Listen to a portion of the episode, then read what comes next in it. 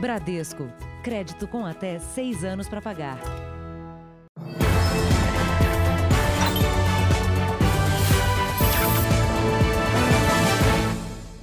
Olá, boa noite. Boa noite. O Jornal da Record começa com dois flagrantes de atropelamentos. Num deles, o motorista parou e, com a ajuda de quem passava no local, salvou a vítima. No outro, a imprudência provocou a morte de uma mulher que ia para o trabalho. Mesmo usando a faixa de pedestres, esta mulher foi atingida pelo carro. Segundo a polícia, a vítima estava a caminho do trabalho quando foi atropelada. Ela chegou a ser socorrida, mas morreu no hospital. O motorista fugiu. Neste outro flagrante, na cidade de Matão, no interior de São Paulo, este homem também seguia para o trabalho de bicicleta. No cruzamento, ele é atingido e arrastado pelo veículo. O motorista desce e pede ajuda. Outras pessoas aparecem, levantam o carro e socorrem a vítima, que sobreviveu. O número de mortes por atropelamento no estado de São Paulo caiu bastante em 2020. Uma das explicações é que tem menos gente nas ruas durante a pandemia. O impacto desses acidentes, mesmo numa proporção menor, não muda. A maioria das vítimas morre no mesmo dia, depois de ser levada para o hospital. De acordo com dados do governo paulista, a maioria das vítimas é de homens, entre 55 e 69 anos. Se você reparar, quando o sinal tá, tá vermelho pra gente, né? Eles passam mesmo. Ó. Olha ali, ó. Agora. Mesmo com menos gente nas ruas, os flagrantes são comuns. Tá todo mundo correndo no dia a dia e esquece de olhar o farol e vai atravessando e vai morrendo. Veja agora outros destaques do dia. Após cirurgia, presidente Bolsonaro inicia a dieta e caminha pelo quarto. Ministro Celso de Mello antecipa a aposentadoria. Mulher desmaia na fila do INSS e demora a ser atendida. Apreendida a arma usada para matar candidato a vereador em Minas.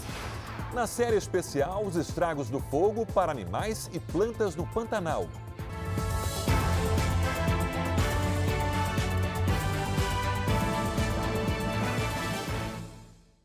Oferecimento Bradesco. Abra sua conta sem tarifa pelo app.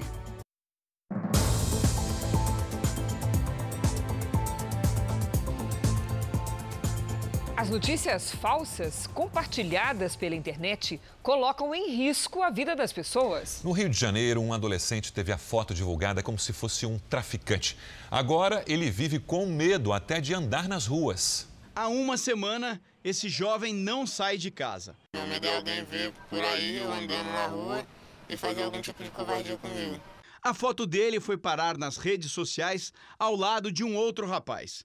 Na postagem e nos comentários, o adolescente de 17 anos é acusado de ser um traficante morto durante uma guerra entre facções criminosas. Nunca passou pela minha cabeça algum dia entrar pro tráfico para do nada é, ocorrer esse fato aí divulgarem que eu sou traficante, que eu sou bandido. A família mora numa das comunidades mais violentas no Rio.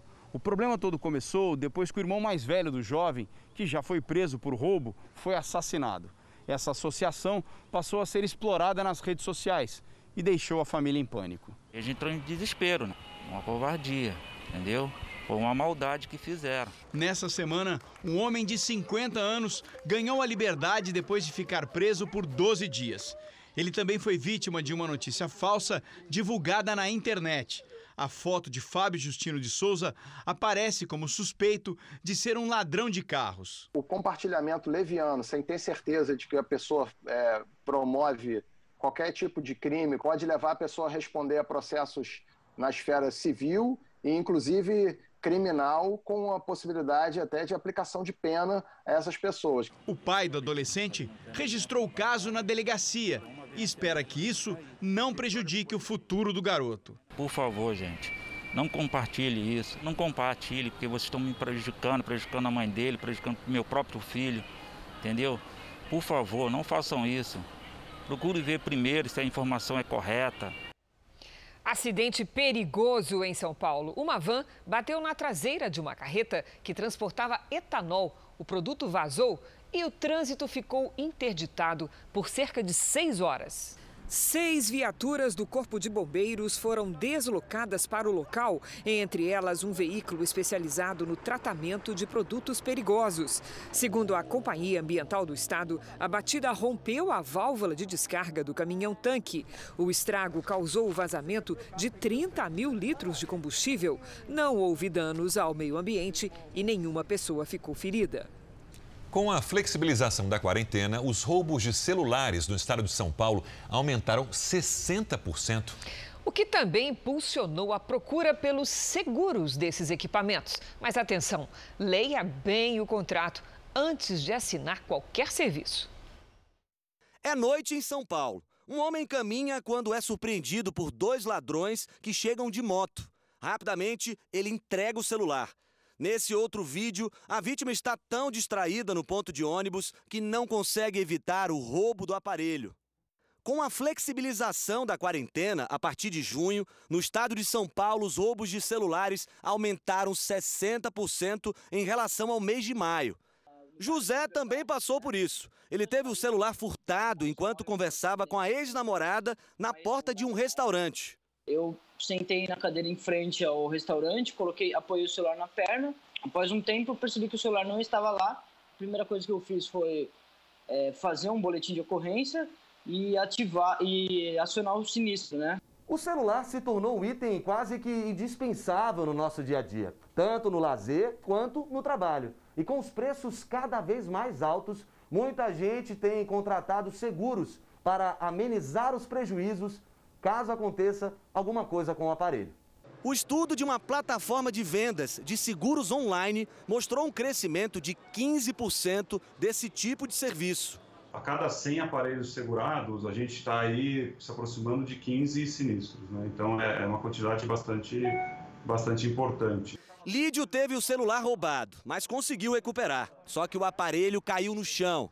Ele até acionou o seguro que havia contratado, mas, para surpresa do chefe de cozinha, o acordo era bem diferente do que ele imaginava.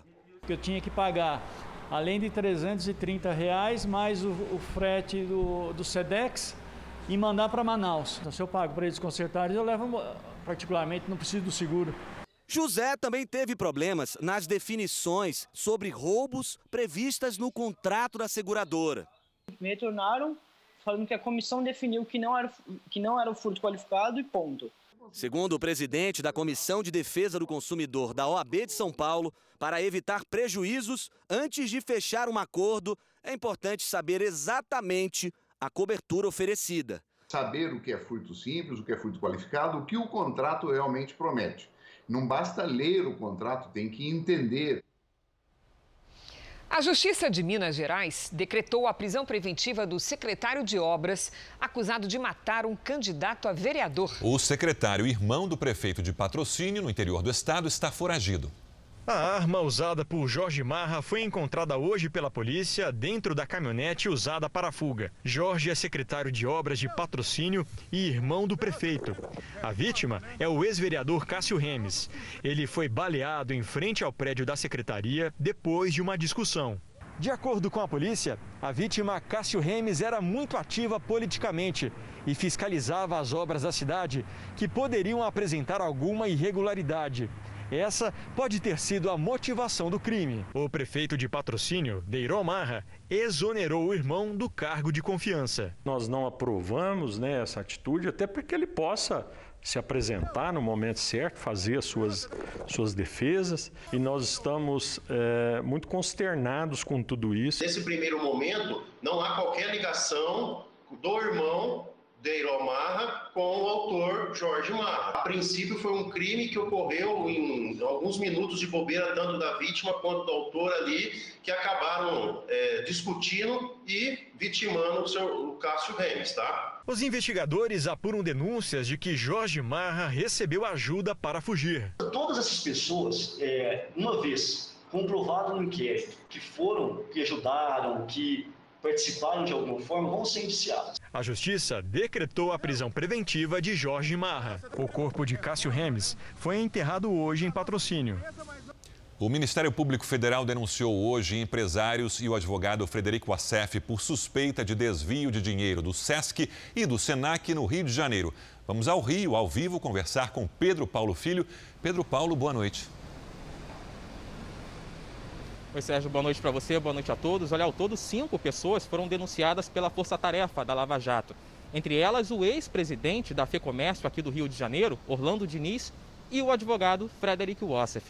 Segundo o Ministério Público Federal, quase 5 milhões de reais foram desviados do Sistema S, SESC, SENAC e Federação do Comércio com pagamentos a advogados por serviços que nunca foram prestados.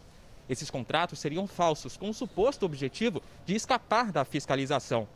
O esquema teria ocorrido entre 2016 e 2017.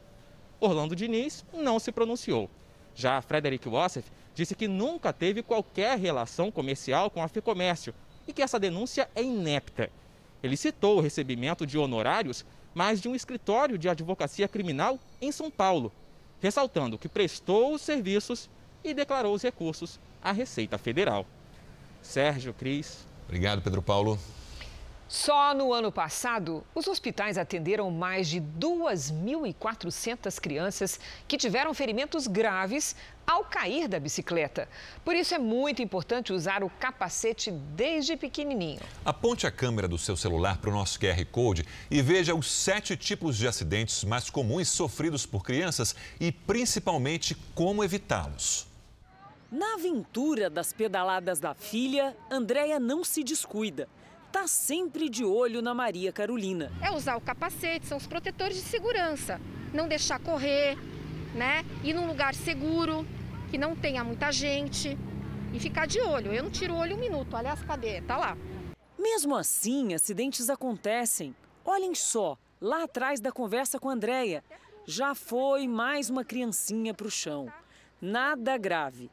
Todo mundo cai. A Maria Carolina mesmo, que está aprendendo a andar de bike, também levou um susto. A Carol, a semana antes de vir esse frio, a gente veio aqui, ela deu de cara com a árvore.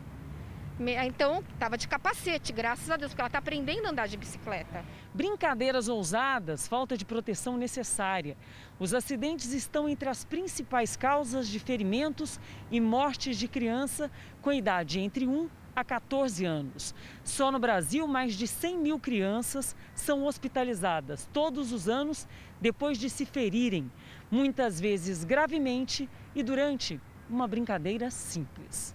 Estudos reunidos pela ONG Criança Segura mostram que, na maioria das vezes, os acidentes com os pequenos são causados por um descuido. Os acidentes, eles podem ser evitados em 90% passar um pente fino mesmo nesse ambiente, seja a, a, casa, seja a casa da vovó, onde a criança está ficando, seja a escola, quando as coisas voltarem, né? Reconhecendo que perigos que essa criança pode estar exposta. De acordo com a ONG, os casos fatais e com sequelas irreversíveis acontecem principalmente no trânsito com criança dentro do veículo. Depois vem os atropelamentos a pé, de bicicleta e motos. E, na sequência, as mortes por afogamentos e sufocamento.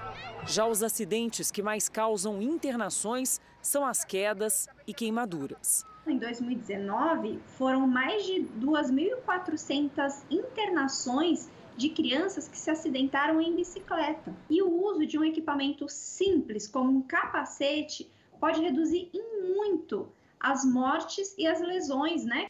Pedro já não aguentava mais ficar em casa e resolveu dar uma escapadinha para andar de bicicleta na rua, sem proteção.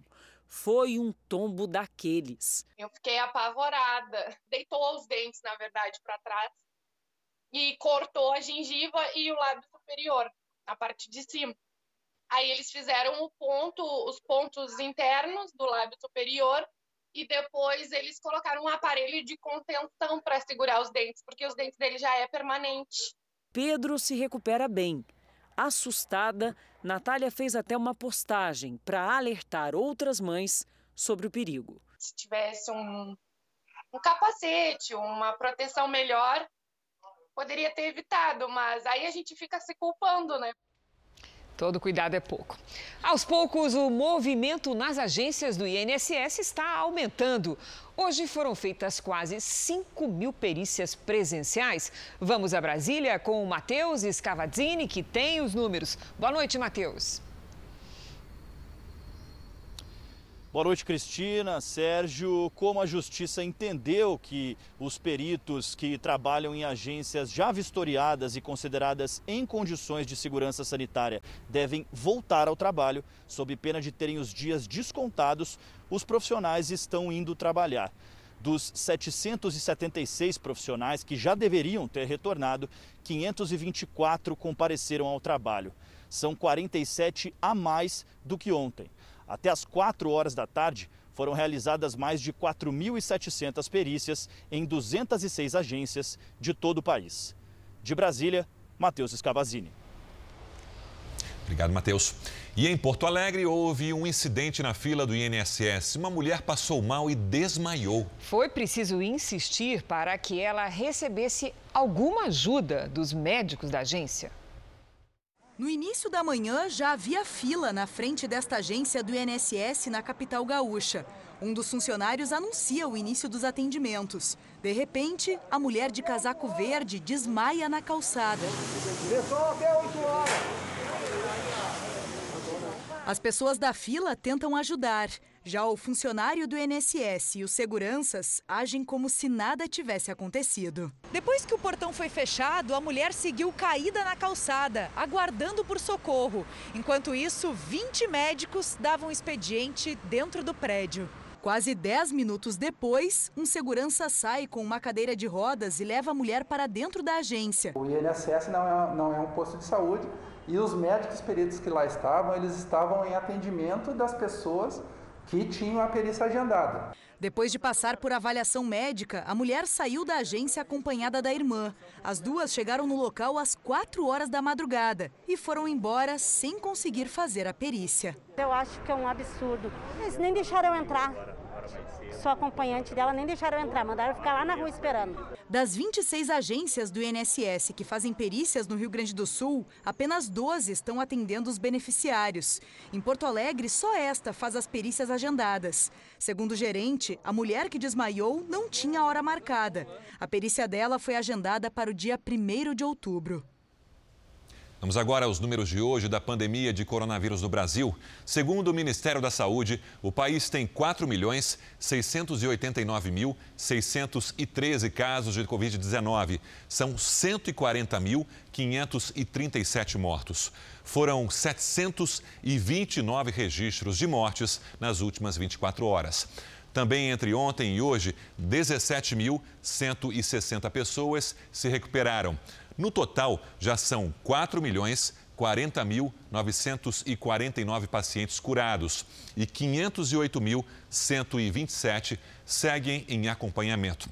E por causa da pandemia, os blocos de rua do Rio de Janeiro suspenderam os desfiles do ano que vem. A Associação dos Blocos seguiu a orientação da Liga das Escolas de Samba, que também vai adiar os desfiles. Ainda não foram definidas as novas datas para o Carnaval de 2021. O Brasil aderiu à Aliança Internacional para garantir a vacina contra o coronavírus em todo o planeta e liberou 2 bilhões e meio de reais para a iniciativa. A aliança chamada COVAX Facility tem o objetivo de acelerar a produção e a distribuição das vacinas em desenvolvimento. Mais de 150 países participam do acordo, coordenado pela Organização Mundial de Saúde e outras entidades. Hoje, o diretor do programa de emergências da OMS, Mike Ryan, disse que o número de mortes causadas pela Covid pode chegar a 2 milhões antes que uma vacina eficaz esteja amplamente disponível. Ele ressaltou a importância de uma ação conjunta para conter a pandemia. Um novo vídeo da operação policial que terminou com a morte de uma americana mostra um dos agentes ferido após um tiroteio. Na gravação, o sargento Jonathan Mattingly aparece caído. Outros oficiais o ajudam a levantar. Ele é levado para a viatura. Segundo os agentes, o policial foi baleado pelo namorado da enfermeira Breonna Taylor. Ela morreu em uma operação da polícia numa ação antidrogas dentro da casa dele. Uma onda de protestos violentos começou depois que apenas um policial envolvido no caso foi indiciado por conduta perigosa. Em Seattle, os manifestantes incendiaram uma barricada para impedir o avanço da polícia. Em Los Angeles, um motorista foi atacado depois de tentar furar o bloqueio durante o protesto.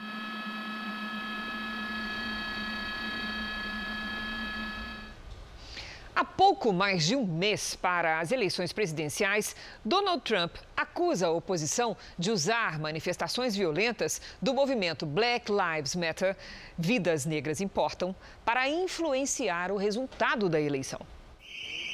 Cenas como essa se espalharam por todo o país. E junto a elas, imagens de intimidação a pessoas que não participam dos atos. Para boa parte da população, o sentimento é de revolta. Nesta semana, em Louisville, no estado do Kentucky, novos protestos foram registrados. Houve incêndios criminosos, quebra-quebra e dois policiais baleados por manifestantes. O presidente Trump voltou a pedir lei e ordem. O brasileiro Davi mora em Nova Jersey há 12 anos. Ele vê com tristeza os protestos violentos e acredita que há influência da política. O maior inimigo é interno, é doméstico. É justamente a oposição que faz de tudo para desmoralizar o governo atual. Porque exatamente nos estados democratas, onde esses protestos violentos têm ocorrido na sua maioria. É um direito de qualquer cidadão protestar quando acha que tem uma causa que justifique isso. Mas o que nós temos visto, infelizmente, é protestos com agressividade, com vandalismo, com destruição de patrimônio, uma coisa que é inesperado. De acordo com uma organização de coleta de dados e mapeamento de crises, de maio a agosto deste ano foram registrados 570 protestos violentos no país, provocando instabilidade antes das eleições presidenciais de novembro. Trump acusa o movimento Black Lives Matter de se juntar a seu adversário Joe Biden para provocar o caos no país.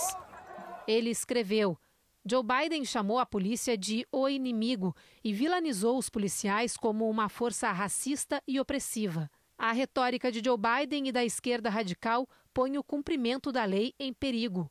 O procurador-geral dos Estados Unidos, William Barr, diz que o movimento está usando a questão dos negros mortos pela polícia como ferramenta para atingir uma agenda política mais ampla, em vez de tentar sinceramente ajudar quem precisa. Para o cientista político Pedro Costa Júnior, os protestos estão sendo usados para tentar influenciar o resultado das eleições. Esse momento de violência, ele também é capturado ah, num momento eleitoral como esse, uma eleição completamente difícil de se decidir, muito polarizada, mais polarizada ah, da história dos Estados Unidos da América. E aí, o discurso do status quo, quer dizer, o discurso da manutenção do poder, o discurso do Partido Republicano, do presidente Trump, ganha muita força, que é o discurso da lei e da ordem. E tanto os democratas como os republicanos, os diferentes setores da sociedade se unirem em busca do benefício comum. Duas pessoas ficaram gravemente feridas em um ataque à faca em Paris, perto da antiga redação do jornal humorístico Charlie Hebdo, alvo de um ataque terrorista em 2015. A polícia deteve dois suspeitos. Estações de metrô e escolas da região foram fechadas. Segundo os investigadores, as vítimas trabalham em uma produtora de TV e foram atingidas por esse facão. Natan Messas viu as viaturas chegarem e ficou assustado. Ele conta que o ódio e a violência têm predominado e que a sociedade vive momentos de tensão. Dois suspeitos foram presos, um deles um homem de 18 anos, de origem paquistanesa, que teria passagem pela polícia por porte ilegal de armas. O Departamento Antiterrorismo assumiu a investigação do caso e o ataque deixou novamente o país em estado de alerta. O ataque acontece no momento em que a França julga 14 pessoas por cumplicidade no atentado contra a redação do jornal humorístico Charlie Hebdo, que deixou 12 mortos em 2015. A redação hoje funciona em outro endereço. Por questões de segurança, o julgamento foi suspenso. Veja a seguir: após cirurgia, presidente Jair Bolsonaro já caminha pelo quarto. E na nossa série especial, o fogo no Pantanal avança até por debaixo da terra.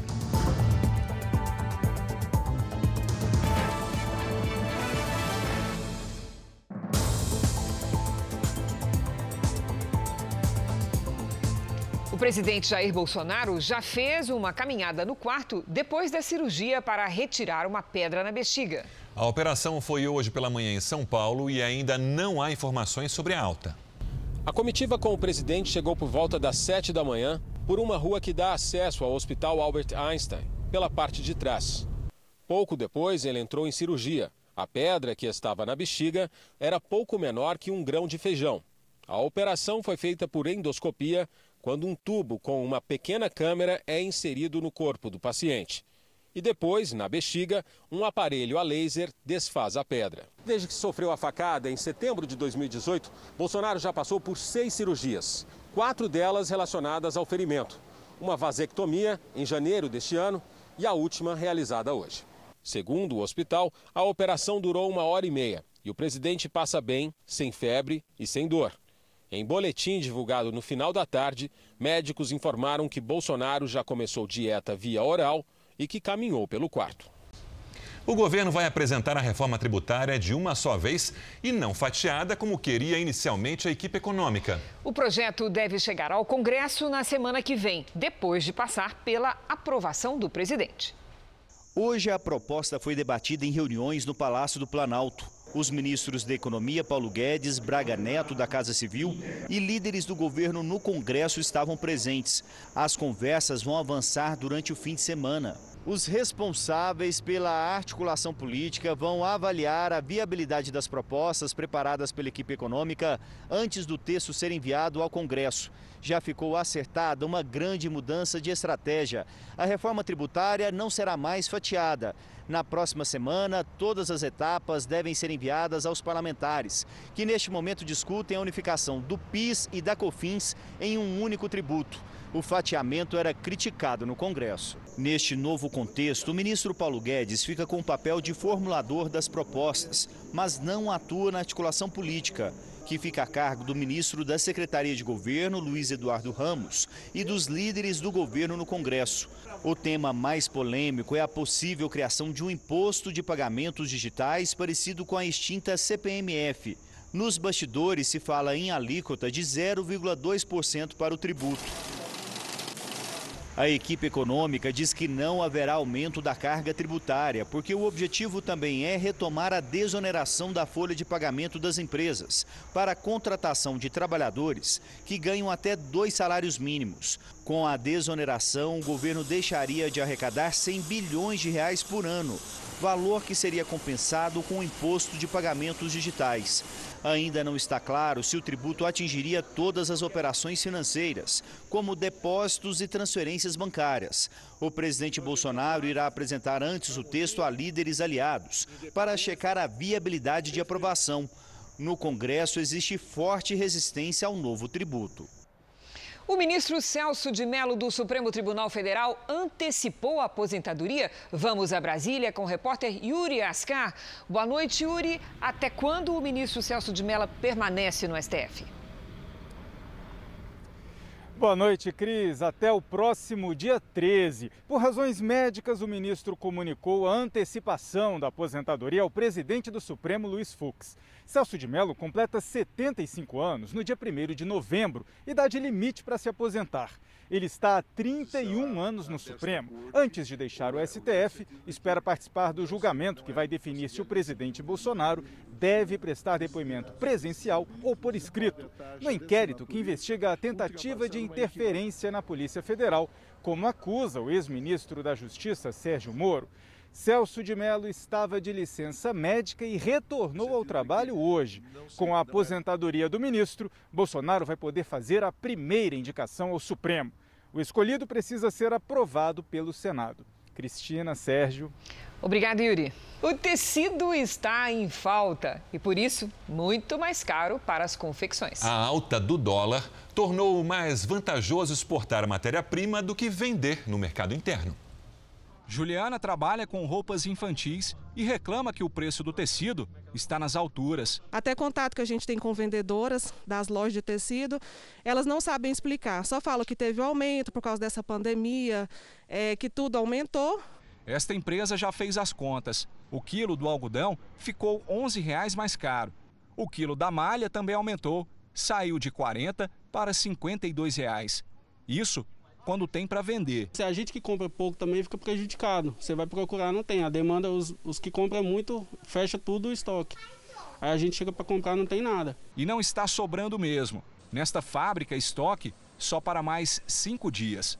É muito difícil, muito complexo e preocupante a situação atual devido à falta de matéria-prima e uma delas o algodão, o poliéster e o elastano.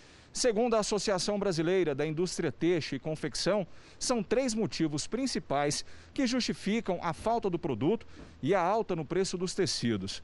O primeiro é a cotação do fio do algodão, que subiu cerca de 50% em dois meses.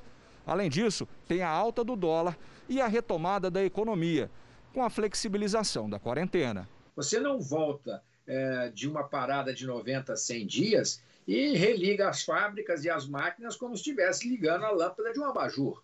A associação acredita que até o fim do ano a situação deve se normalizar. Até lá, não tem muito para onde correr. Simplesmente a gente não tem matéria-prima para produção de tecido hoje.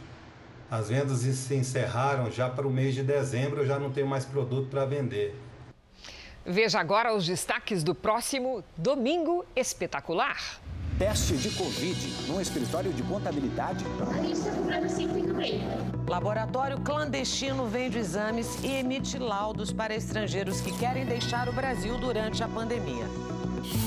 A família que busca justiça para a morte do filho. Dois, dói no coração. O menino morreu num acidente de barco e quase dois anos depois, os responsáveis ainda não foram punidos. O nascimento de um filhote de girafa. Por que esse momento foi considerado tão raro? E uma visita ao bebezinho.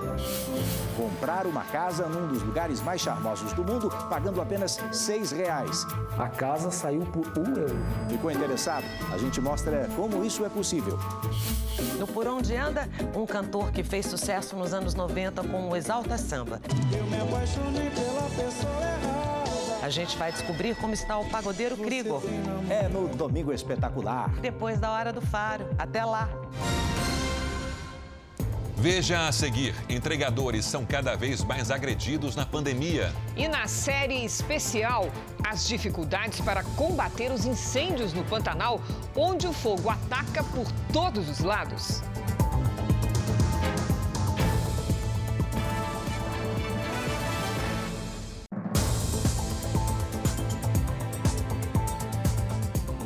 Em São Paulo, um entregador foi agredido durante uma briga de trânsito. Nos últimos meses, esse tipo de conflito tem acontecido cada vez mais. O Bruno conta que quando viu a situação saindo do controle, começou a gravar a agressão com o celular. O motorista desce do carro junto com a esposa e, segundo o entregador, eles batem nele. Ele saiu muito transtornado e foi nesse momento que ele me agrediu, e a mulher dele aqui na cabeça e no pescoço. As pessoas ao redor tentam evitar. Bruno tem 18 anos. Há três meses, o estudante do ensino médio começou a fazer entregas de bicicleta para ajudar nas contas de casa. Mas na última quarta-feira, ele foi obrigado a pensar melhor se o trabalho compensa. Ele diz que não fazia nada de errado quando foi surpreendido. Parecia que ele já queria alguma briga. O que aconteceu com o Bruno aqui nesta rua, infelizmente, tem se transformado numa rotina por todo o país. São casos e mais casos de agressões a entregadores. Essas histórias costumam ter algumas características em comum: humilhação, ameaça, violência física.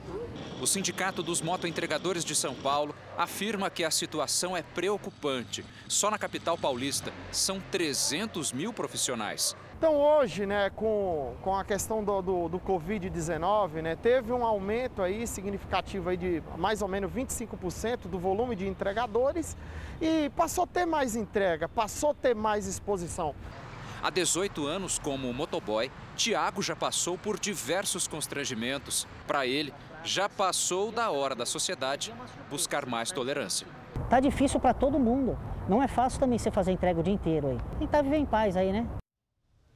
Em Goianésia, interior de Goiás, um assessor do prefeito ofendeu uma professora com frases machistas e preconceituosas. Só que tudo ficou registrado num aplicativo de mensagens e o servidor foi demitido. Raiker George da Silva trabalhava no gabinete do prefeito de Goianésia desde 2017, como assessor de apoio executivo. Numa discussão, ele diz que, pelo fato de ser homem, é superior à pedagoga. Eu já sou melhor que você. Questionado pela professora sobre a atitude machista, o homem, que é advogado, foi além. Demonstrou preconceito também com a aparência dela. Alguém sabe me dizer se rinha de gorda já foi legalizada no Brasil? Ele também mostrou desprezo pela profissão dela. Aqui em Goiânia, se você ah, sair na porta de casa, pegar uma pedra e jogar ela aleatoriamente, você acerta a cabeça de alguém que tem um diploma de pedagogia, velho. Eu senti que ele jogou quatro anos da, de uma etapa da minha vida no lixo. Diante da repercussão, a prefeitura divulgou uma nota de repúdio, dizendo que o áudio é de total responsabilidade de Hiker e que ele não fala em nome da atual gestão. O servidor foi exonerado do cargo hoje. O servidor ainda tentou se desculpar. Na tentativa de ofender essa pessoa, eu ofendi uma, uma classe inteira de profissionais. A partir do momento que ele ofende uma mulher dizendo que ele é melhor é, que uma mulher, evolutivamente, porque ele é homem, isso ofende a todas nós. Oito serrarias clandestinas foram fechadas no Pará em uma operação contra crimes ambientais na floresta amazônica. As serrarias atuavam sem autorização e foram fechadas por agentes da Secretaria de Meio Ambiente, do IBAMA e da Polícia Federal. O Exército também participou da operação. Os donos dessas madeireiras são apontados como os principais responsáveis pela extração ilegal de madeira na terra indígena Alto Rio Guamá, no município de Nova Esperança do Piriá. De acordo com as investigações, foram mais de 10 anos desmatando a área. A Operação Verde Brasil 2, coordenada pelo Ministério da Defesa, teve início em maio.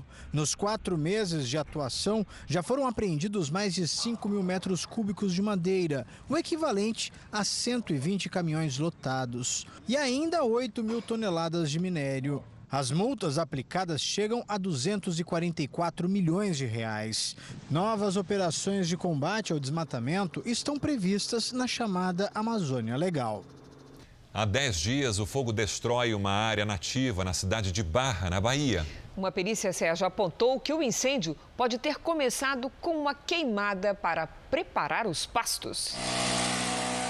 A área destruída equivale a 1.500 campos de futebol. A região de Caatinga fica em Barra, cidade do oeste da Bahia.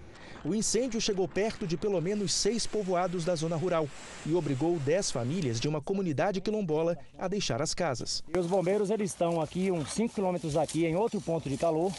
Cerca de 30 bombeiros combatem as chamas, com a ajuda de brigadistas voluntários e quatro aviões, cada um com capacidade para lançar 1.500 litros de água por voo.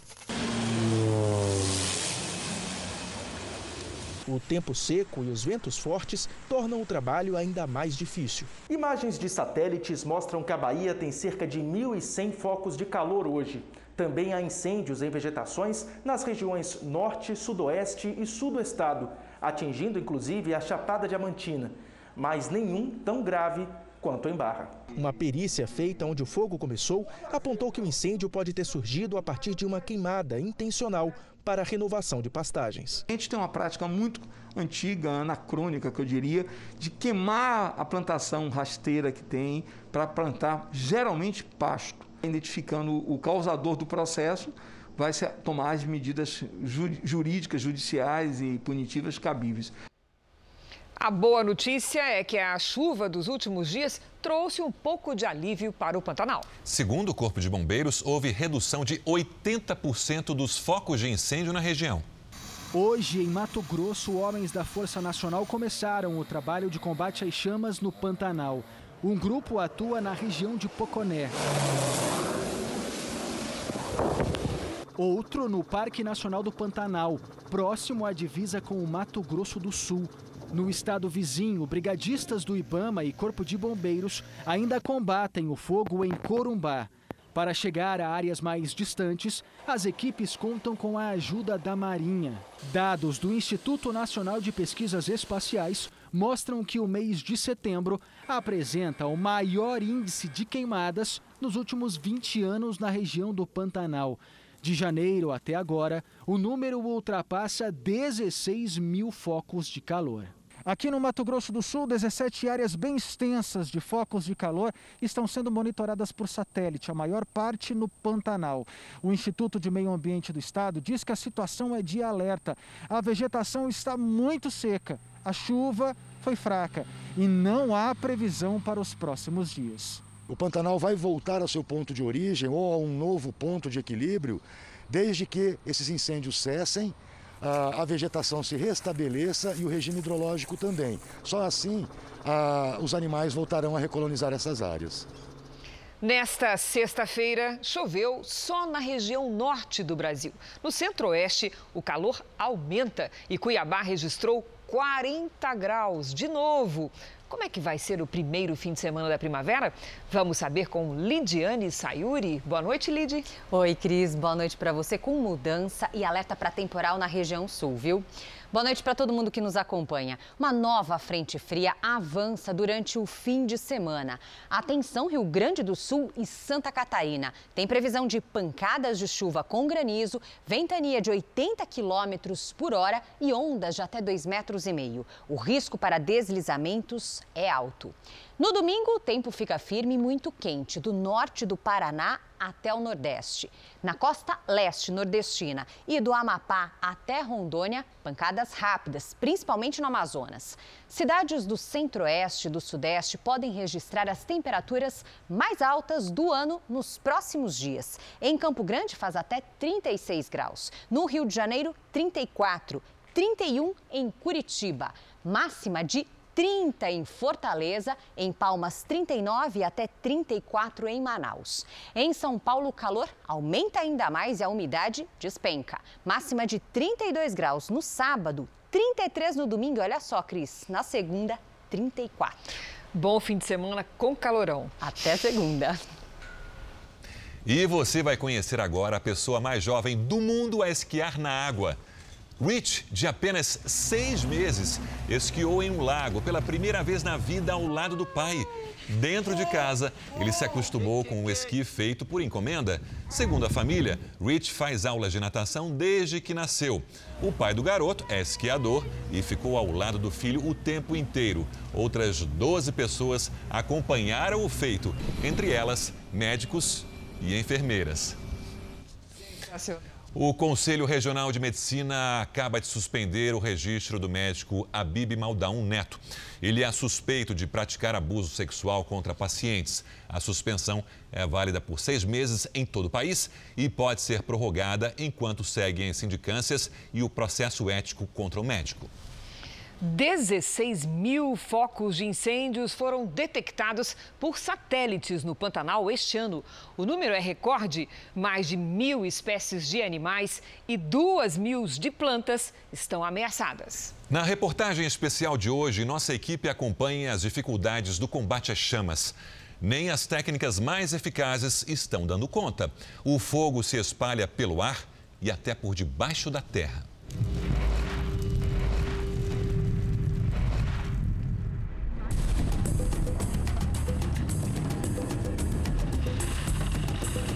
Não é preciso ir muito longe para perceber a dimensão dos incêndios. Tem muita fumaça ali, olha o tamanho da coluna. Tá dos dois lados?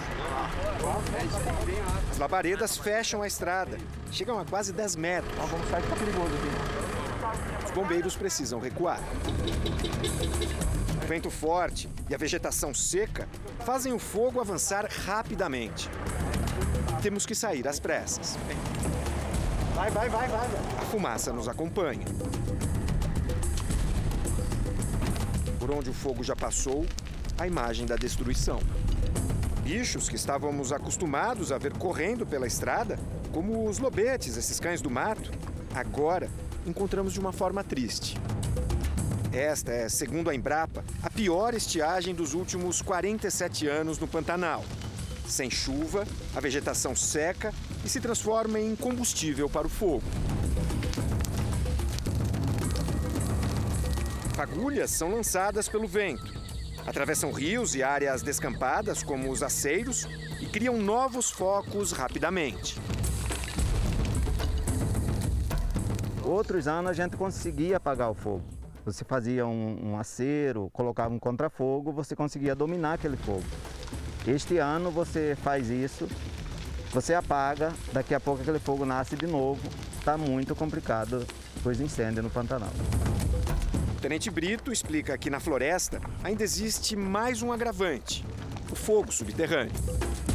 O fogo subterrâneo é aquele fogo que se propaga por baixo ali da, da, do piso ali do terreno. Né? Aqui no Pantanal a gente tem um regime das águas, né, que na, na, época da cheia, né, esse combustível ele fica submerso, né, e na época da seca ele fica exposto e, e, parte dele também fica, fica embaixo da terra, ali naquele charco. Embaixo da terra ele se progride e ele volta a aparecer em outro lugar. Né? Isso aí também é um dificultador da, é um agravante né, ali para o combate, porque dificulta nas estratégias, porque a gente não consegue encontrar o foco. Os animais que conseguem escapar se refugiam nas áreas ainda não afetadas, principalmente perto dos rios, como o Pichain, no sul de Mato Grosso, onde famílias de macacos, veados e diversas espécies de aves se alimentam. Mas também não é possível avançar muito. Daqui para frente o barco não passa porque está muito raso, o que é inédito nessa época do ano. Normalmente, nós iríamos por mais 6, 7 quilômetros. Só que, ó, dá para perceber que ali virou uma praia, resultado da seca que assola o Pantanal. É o medo que daqui a uns tempos acaba esse rio, né? Se continuar desse jeito.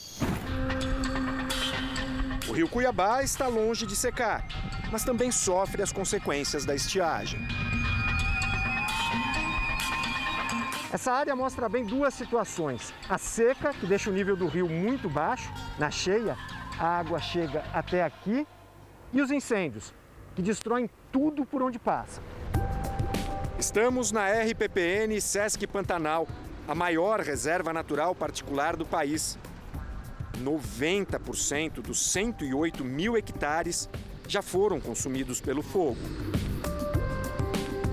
Vamos acompanhar um monitoramento aéreo na área da reserva que mais preocupa os bombeiros neste momento.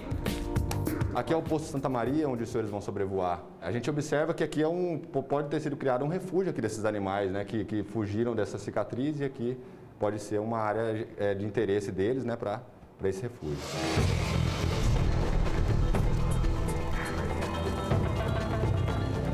Decolamos sem saber até onde conseguiremos chegar. A visão é sempre enfumaçada, mas é possível enxergar grandes áreas já devastadas e focos de incêndio ativos avançando sobre a floresta. De repente, uma parede de fumaça. O piloto consegue fazer o pouso. Não pode demorar porque a tendência é com à medida que vai entardecendo, essa fumaça abaixar e, e, colar na superfície, né? Aí você não consegue enxergar a pista? Aí, aí nem pousar a gente consegue mais. Primeira tarefa é levar dois bombeiros de volta à base. Como que está a situação lá na área? É, estamos trabalhando em dois focos aí, né? O pessoal está é. fazendo acero já, estão monitorando carro-pipa. Tá difícil? Tá, tá difícil, mas estão tá, tentando controlar aí. Para eles, é o fim de uma jornada de 20 dias sem folga. Agora descanso. Agora, a princípio, descanso. A princípio, sim.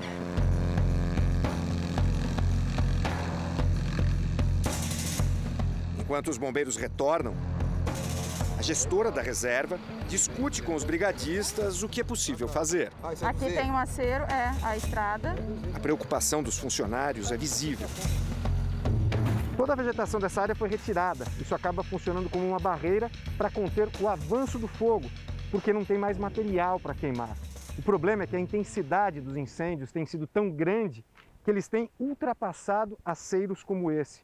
E a preocupação aqui é que o fogo está vindo ali atrás, está bem perto, chegue até o outro lado da reserva, onde ainda tem muita vegetação e uma grande variedade de animais.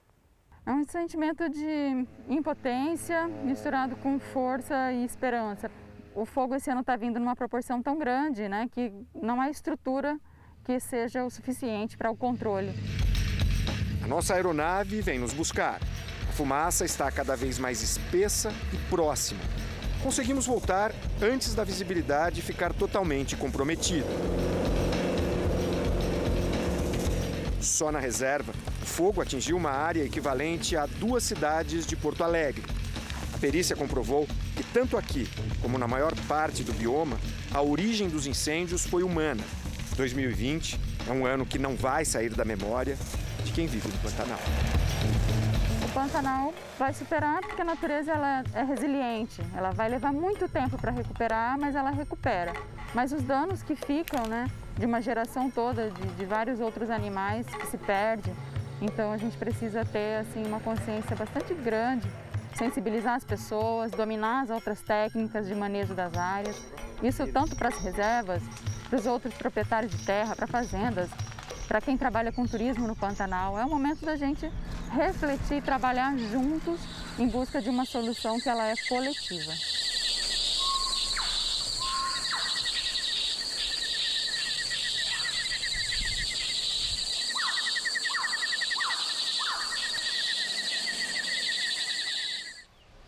E os bastidores da nossa série especial você confere no r7.com. É material exclusivo. O Jornal da Record termina aqui. A edição de hoje na íntegra e também a nossa versão em podcast estão no Play Plus e em todas as nossas plataformas digitais. E à meia-noite e meia tem mais Jornal da Record. Fique agora com a novela Amor Sem Igual. Boa noite e ótimo final de semana para você. Boa noite e até amanhã.